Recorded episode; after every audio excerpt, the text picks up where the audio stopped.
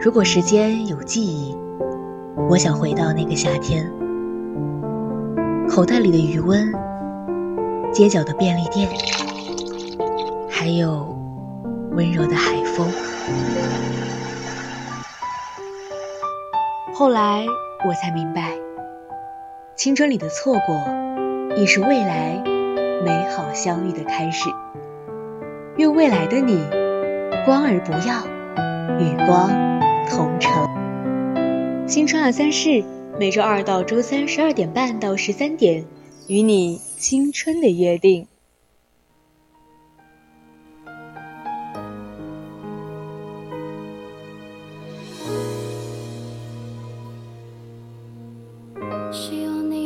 青春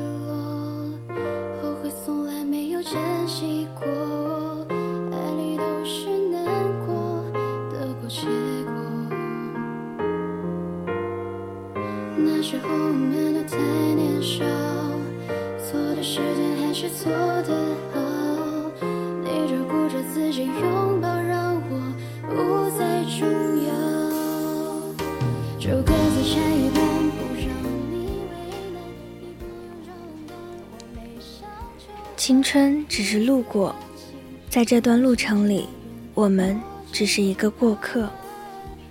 时光犹如那枝桠间细碎的阳光，来不及珍惜，它却这样不留痕迹地在我们眼前逝去。青春本就是马不停蹄的相遇和错过。亲爱的听众朋友们，大家中午好。这里是 FM 一零零四川宜宾学院校园之声，VOC 广播电台，每周一、周四为您带来的直播节目《青春二三事》，我是主播满月。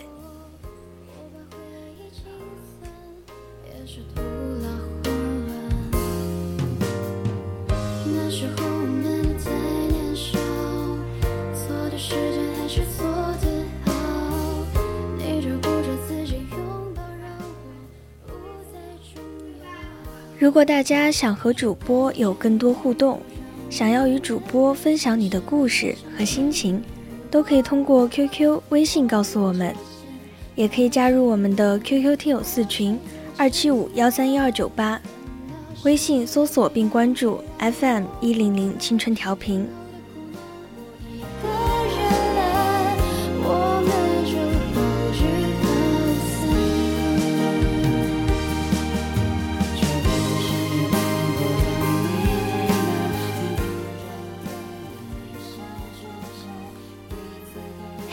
》里有一句话：“挡在你面前的只有你自己。你给自己的每一个差评，都是对自己的辜负，也是对人生最大的误解。”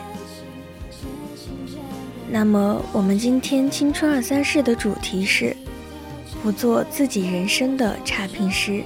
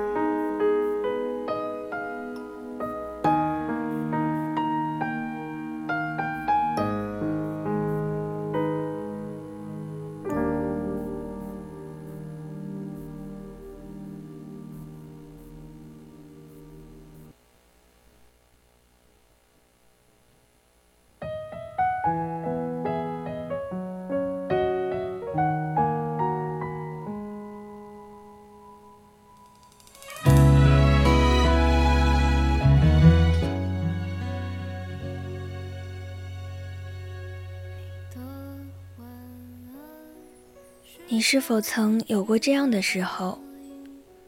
明明自己没有做错什么，却习惯说对不起。事情办砸了，上来就自我批评，先攻击自己一番，认定自己一无是处。哪怕取得成绩，也只是认为运气好而已。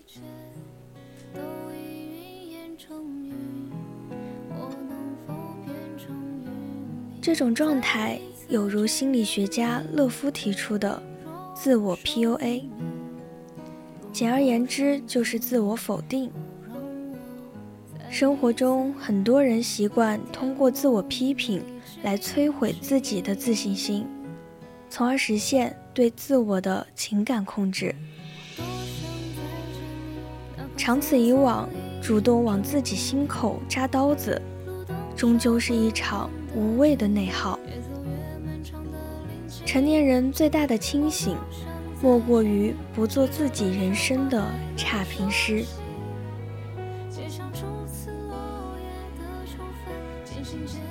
有多少人活成了自己人生的差评师？作家李小艺曾说到过。他人生中最后悔的一件事。那时他二十四岁，在一次行业会议上，一位猎头过来问他愿不愿意去一家知名的公司做总经理的秘书。面对这个机会，李小艺纠结了很久很久，还是退缩了。他还没有开始面试，就把自己从头到尾否定了一遍：不够高，外语不够好，性格不够好，不够聪明，不够专业。一口气给出了自己一连串的差评，让他严重怀疑自己能否胜任。那位猎头特别不理解地对他说道：“在别人否定你之前，请你先不要否自我否定，可以吗？没有任何机会会对你三请四邀的。”其实李小艺本身并不缺乏能力，却表现出一种明显的职场自卑。李小艺最终仍是没有去那家公司。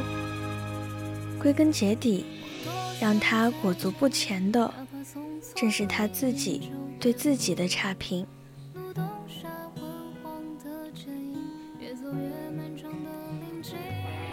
心理学上有一个词语叫做“自我损耗”，也称之为心理内耗。一个人什么都还没有开始做，就开始自我否定。从而一点点消耗自己的内在力量，以至于执行力受到阻碍，身心俱疲。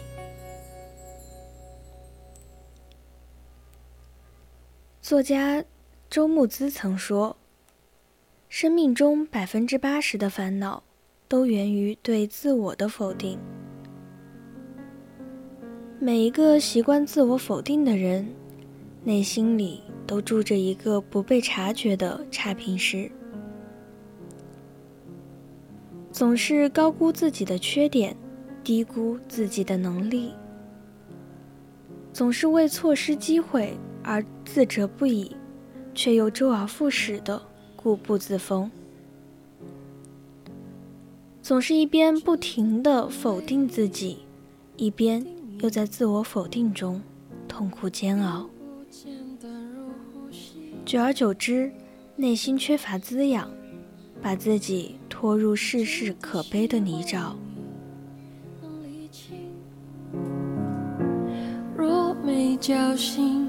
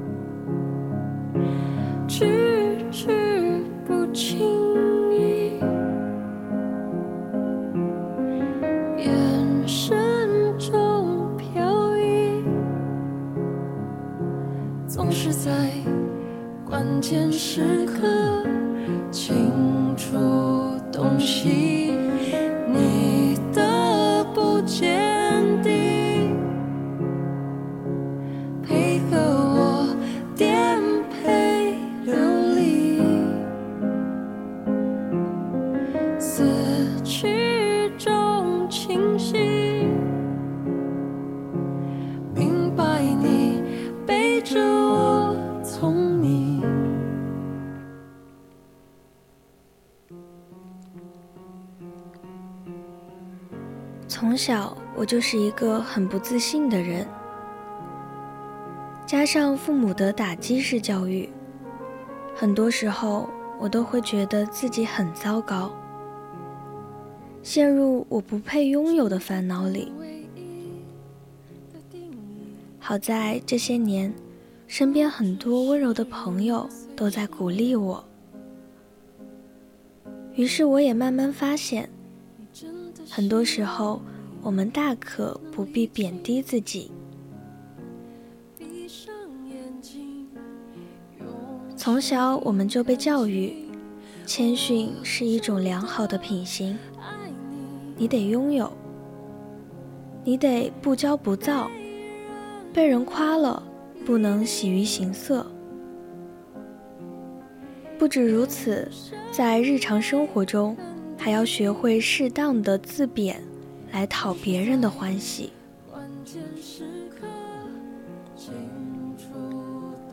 直到有一天，我们把自贬当成日常，恨不得自己是一个透明人。偶尔被夸奖的时候，立马来个拒绝三连。我们开始忘了怎样去欣赏自己，也听不见。别人对自己的赞美。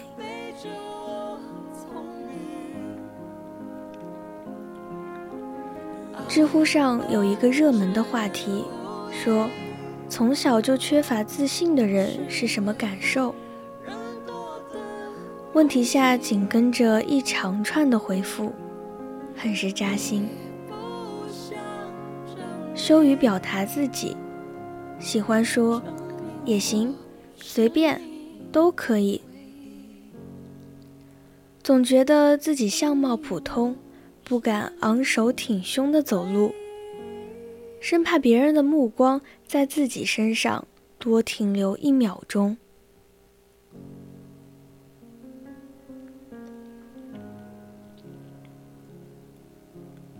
归根结底，成年人的不自信，往往来源于对自己的质疑。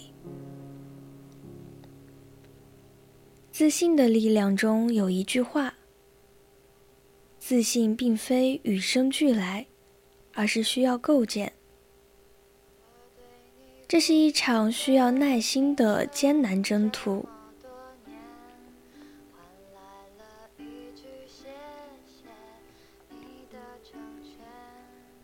歌手蔡依林曾坦言，自己是一个很不自信的人。她说。走在路上会觉得别人投射在你身上的眼光都是不好的，对外在的关注太过在意，导致他变得焦虑。其实这种心理在心理学上被称之为聚光灯效应。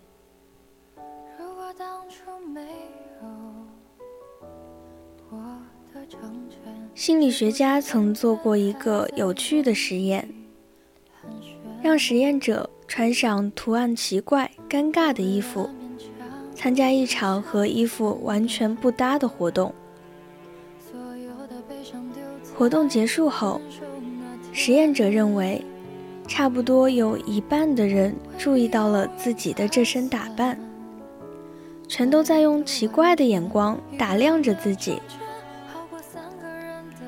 但调查结果却显示，只有四分之一的人注意到了他，远远低于实验者自己以为的。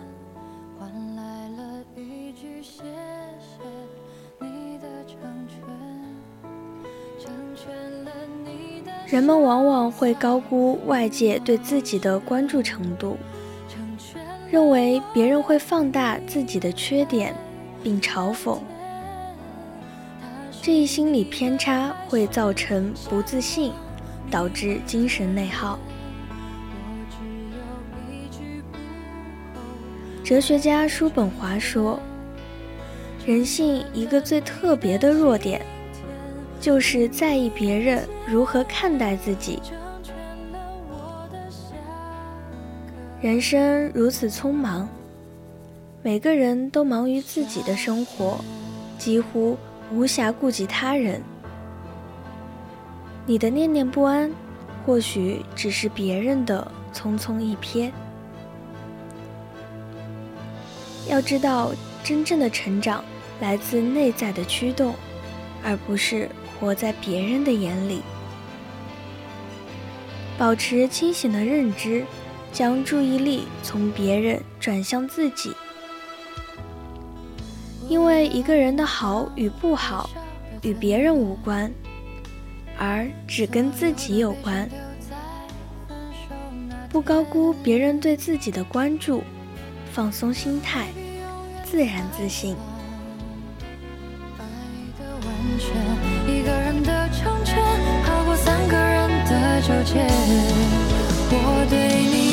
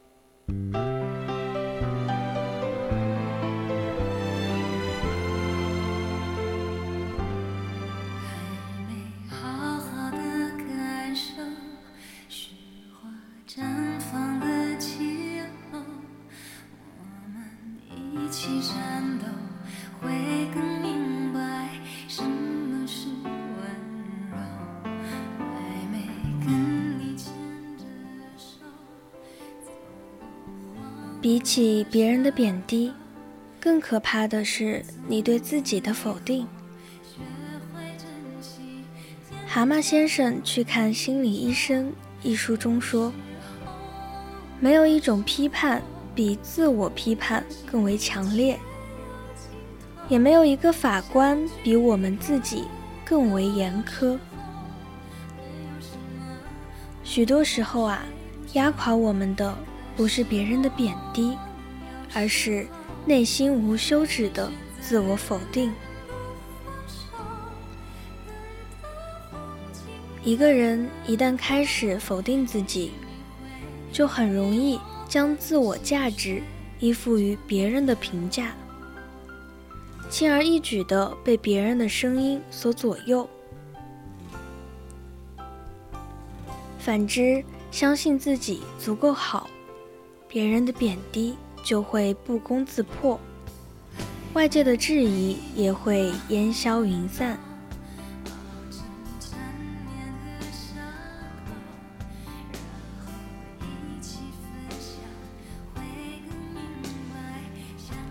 正所谓，全世界的批评你都不怕，就怕你活成自己人生的差评师。生而为人。每个人都是独一无二的，不必为他人的贬低而妄自菲薄，更不必看轻自己，对自己的好视而不见。成长的意义就在于做无可替代的自己。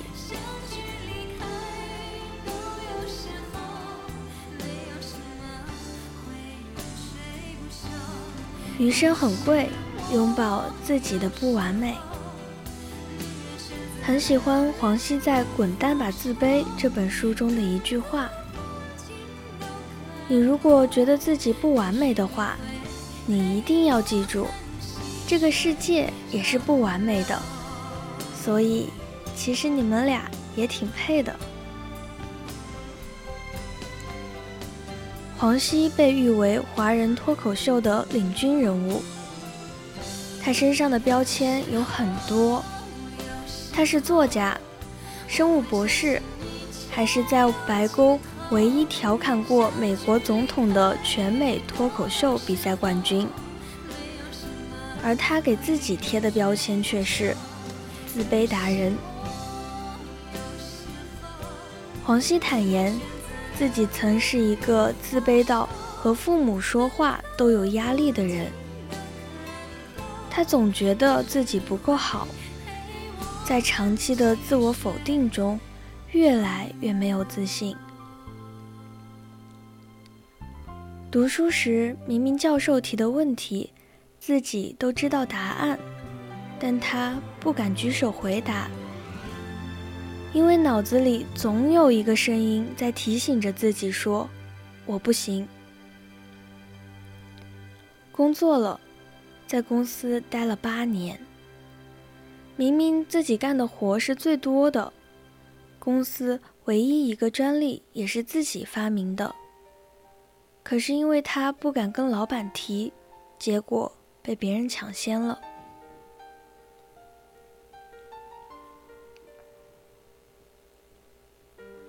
为了摆脱自卑，黄西尝试了很多方法，还去看了心理医生。他甚至尝试用令人生厌的自大、自夸来掩盖自己的自卑，但他发现这样做并没有让自己变得更好，而是一次次的陷入了焦虑。偶然间，他发现调侃和自嘲能让自己放松。自卑感也会随之而减轻。于是啊，他在三十岁的时候转行做了脱口秀，以这种方式与不完美的自己握手言和。那些年他与自卑做斗争的经验和故事，全被他融进段子里侃侃而谈，也形成了自己独特的表演风格。最终不仅化解了自卑，而且大放异彩，在脱口秀领域闪闪发光。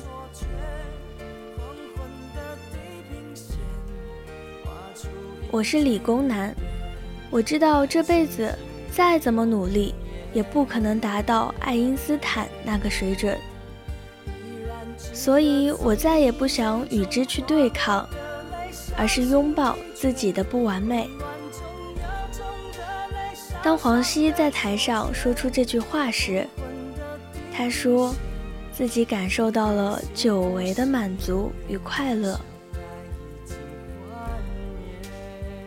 其实，从觉醒到治愈，往往只能靠自己，因为每个人既是自己精神内耗的制造者，也是终结者。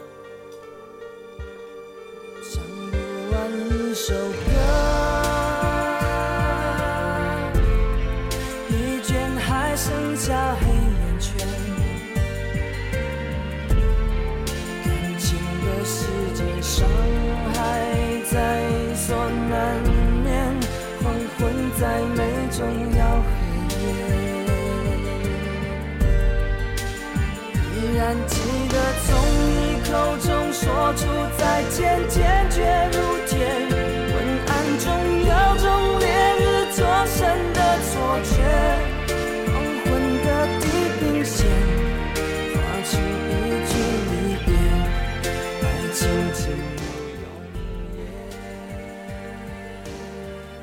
过一句话，没有绝对的完美，只有相对而言的美好。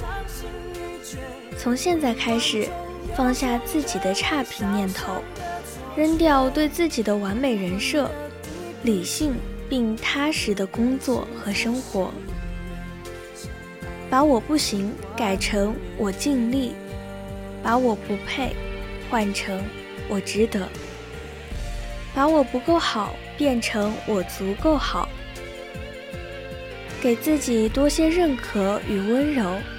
拥抱不完美的自己。看过网易云的一个高赞评论：“对自己好一点，那是会跟你站在一起最久的人。”一个人最大的清醒就是爱自己，将自己从差评师调整到欣赏者的频道里。无论何时，剔除无谓的差评，对自己有清醒的认知。不谈过往，洞彻自我的价值，活成自己喜欢的样子。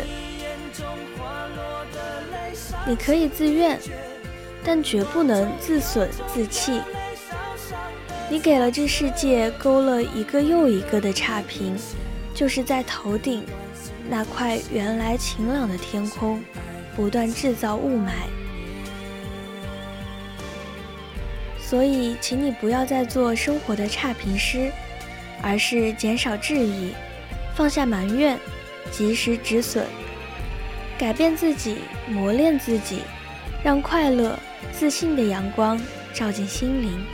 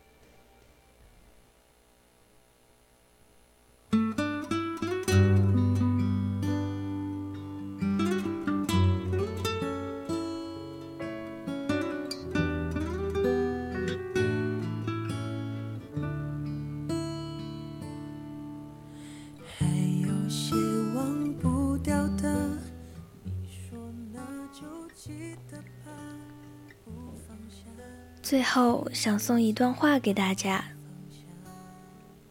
我们并不是没有闪光点，但过度关注自己的缺点，反而让我们更加黯淡无光。谦逊是对的，认清自己的不足也是对的。可没有人是完美的，我们也不需要去做一个完美的人。你只要知道，你值得被爱、被夸赞。你应该昂首挺胸地走在人间大道上，并且成为璀璨的那一部分，因为你是真的很不错。现在已经是北京时间的十二点五十八分了，今天的青春二三事到这里就要告一段落了。生活没有那么多诗和远方，更多的是坎坷和无奈。无需尽力而为，而需全力以赴。即便没有出色的外表和能力，也要有压倒一切的霸气。用自己的光照亮自己的路。我是主播满月，我们下期再见。